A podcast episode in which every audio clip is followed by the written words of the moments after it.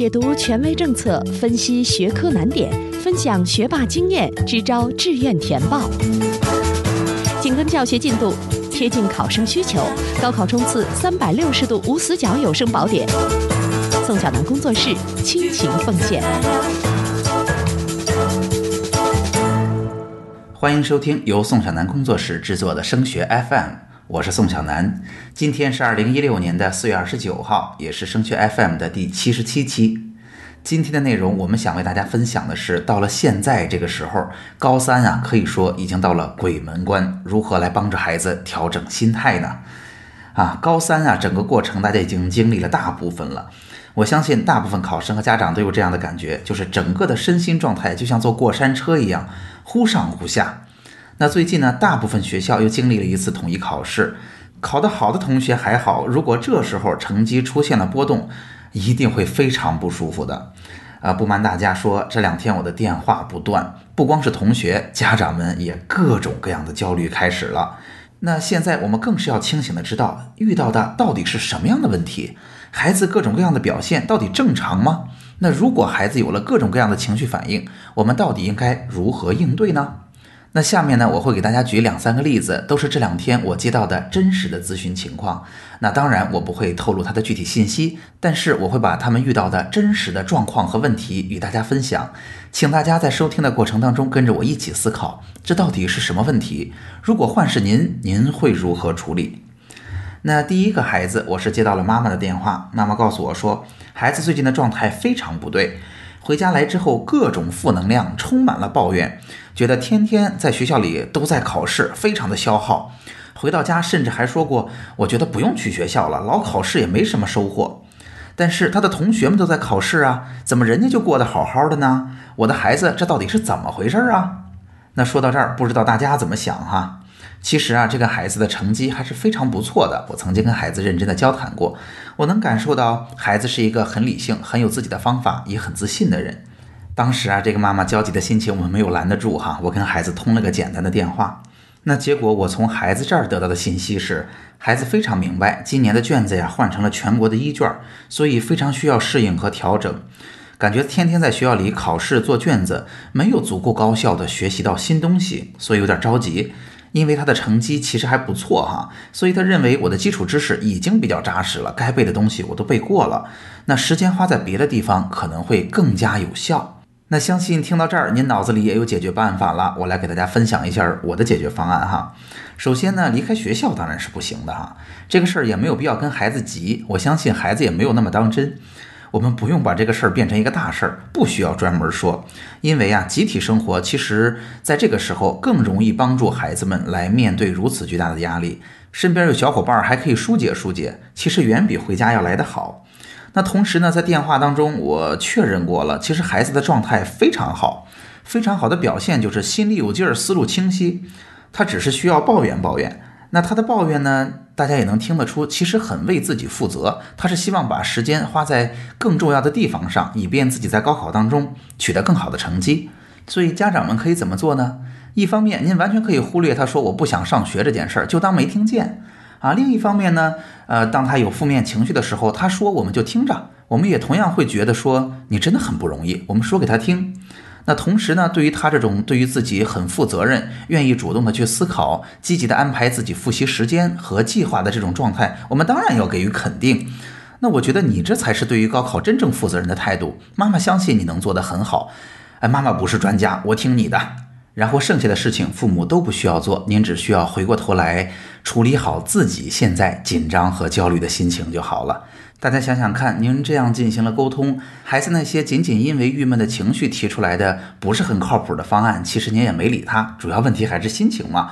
那同时呢，你还给了他积极的鼓励，还让他现在的做法得到了肯定，那他就更会理性、积极、认真的去完成自己的任务了。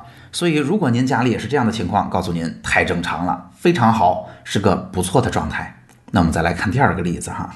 第二个例子同样是一个家长来的电话，这回是一个爸爸，他会这样告诉我：最近的考试成绩正在下滑，而且爸爸非常认真哈，统计了高三以来所有考试的班级名次和年级名次，然后来看这个名次的趋势，能够感觉到在整个高三的过程中，一开始状态非常好，身体也很好，精神头也非常足，那一开始的成绩是稳步上升的。但是从高三下学期的一模以后，能够看到成绩已经在慢慢的下降了。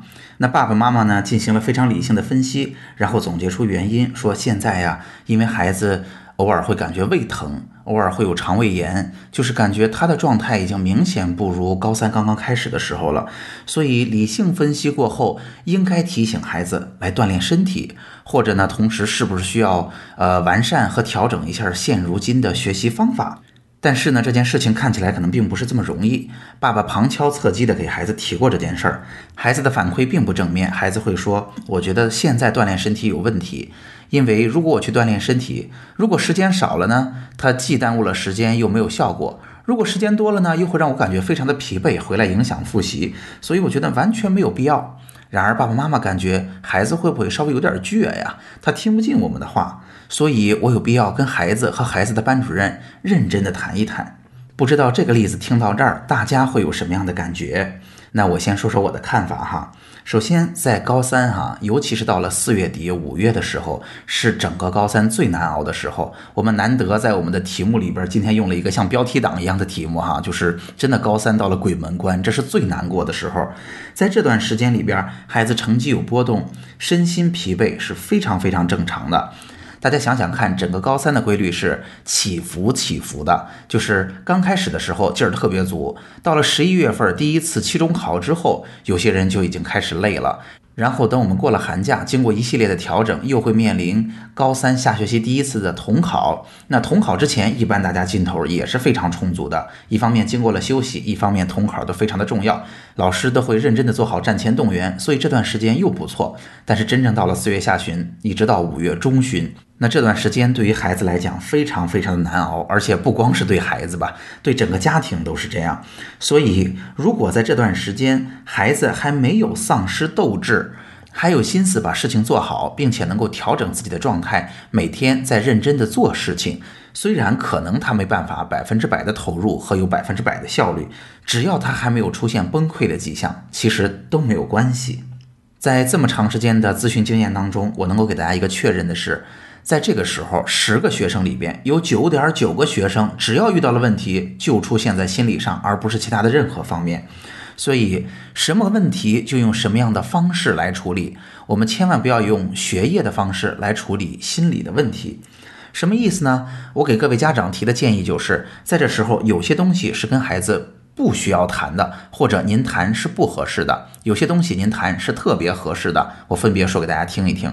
那最不适合大家谈的，也相信是大家最头疼的，就是谈学习、谈学习方法。非常理解大家哈，我们着急归着急，但是毕竟在学习这件事儿上，我相信我们不得不承认我们不专业。而且啊，我们作为父母的角色，谈学习其实很容易跟孩子吵起来。大家想想看，您的孩子啊，应该在一所不错的学校。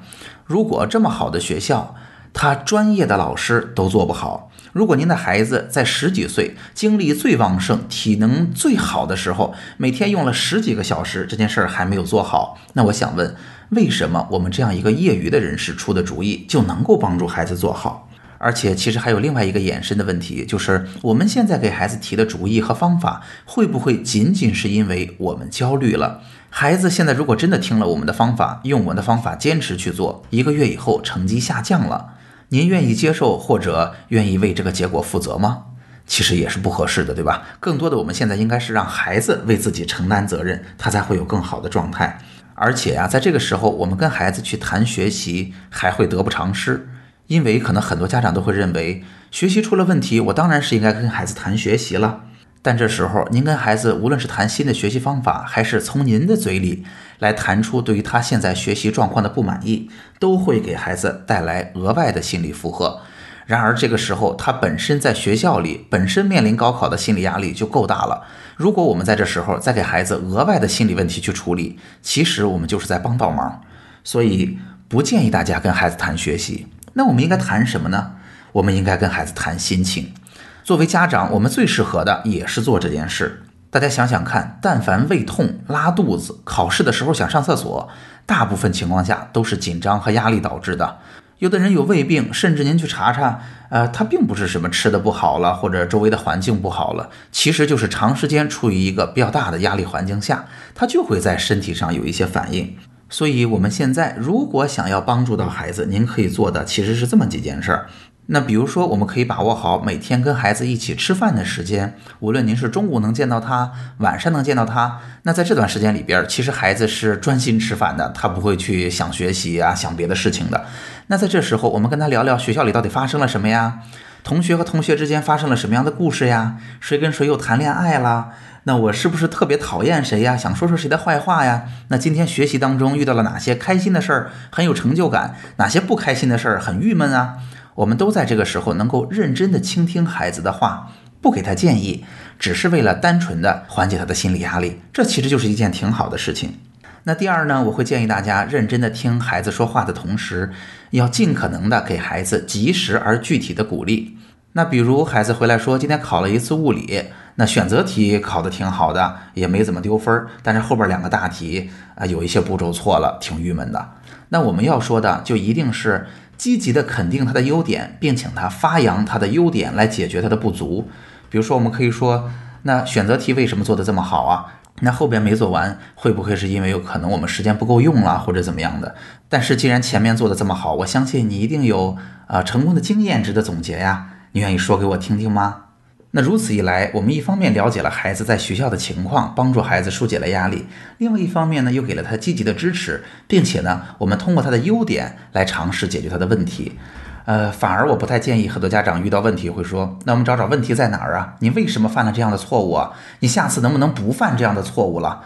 那这样的谈话法呢，每次都会归因到具体的问题上，其实还是需要孩子自己来承担责任。他是非常清楚自己有这方面的责任的，但是最后，尤其是在现在这个时候，我们怪罪于他，对于整个的复习也没有任何的帮助。那所以讲完这个故事，同样想告诉大家一个简单的结论，就是如果您也遇到了类似的状况，非常正常。您在解决这样问题的时候，一定要记得不要把简单的问题处理得更加复杂。好，那会不会真的有需要干预的状况呢？有的，那就是如果在现在孩子啊已经出现了我不想上学了，甚至他会告诉您我压力大到可能坚持不了一场考试了，我可能都进不了考场了，千万不要小看这件事，千万不要忽略了孩子的求救。如果是这样，我建议您尽快找心理咨询的专业人士来帮忙。这件事真的非常专业，很有技术含量。基本上我们已经很难自己解决了，千万不要自己拍脑门说，那这不换个环境就好了吗？他怎么还能这么想呢？千万不要这么去考虑，因为后边的压力还会更大。而且啊，一旦孩子有了这样的状况，八成情况下，身边的家庭环境或者学校环境就是孩子不小的压力来源。所以，如果您遇到这种境遇了，时不我待，抓紧解决。总结今天给大家分享的三个例子，简单来说就是：如果孩子心里有劲儿，思路清晰，那么不用多管，您处理好自己的焦虑就好了。那如果孩子成绩有波动，身心感觉到很疲惫，那么这非常正常，请您有意识的帮孩子排解一下焦虑的心情，然后积极及时的给予具体的鼓励。那如果孩子已经不想上学了，心理压力巨大，那赶快寻求专业人士的帮助吧。那总结今天的节目呀。在这段时间里边，原则就是不变应万变，稳定是关键。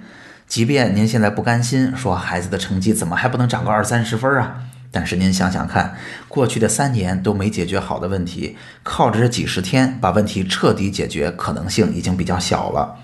关键是我们现在去尝试解决这样的问题，并不是没有代价的，会带来给孩子更大的心理负担。所以啊，这段时间无论对孩子还是家庭都非常煎熬。只要能撑得过去，你就是英雄好汉。今天的节目就到这儿。如果今天的节目帮到了你，也请你把升学 FM 的内容转发和推荐给更多辛苦努力的家长和考生，让更多人受益。除了收听播客，强烈建议您加入升学 FM 的听友群。在这里，您不但可以与两千名高中家长和考生及时讨论自己关心的问题。还可以参加隔周三晚我专门为听友准备的直播答疑。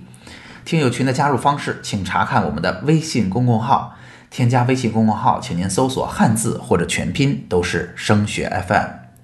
升学 FM，让我们在孩子升学的日子里相互陪伴。我们下期见。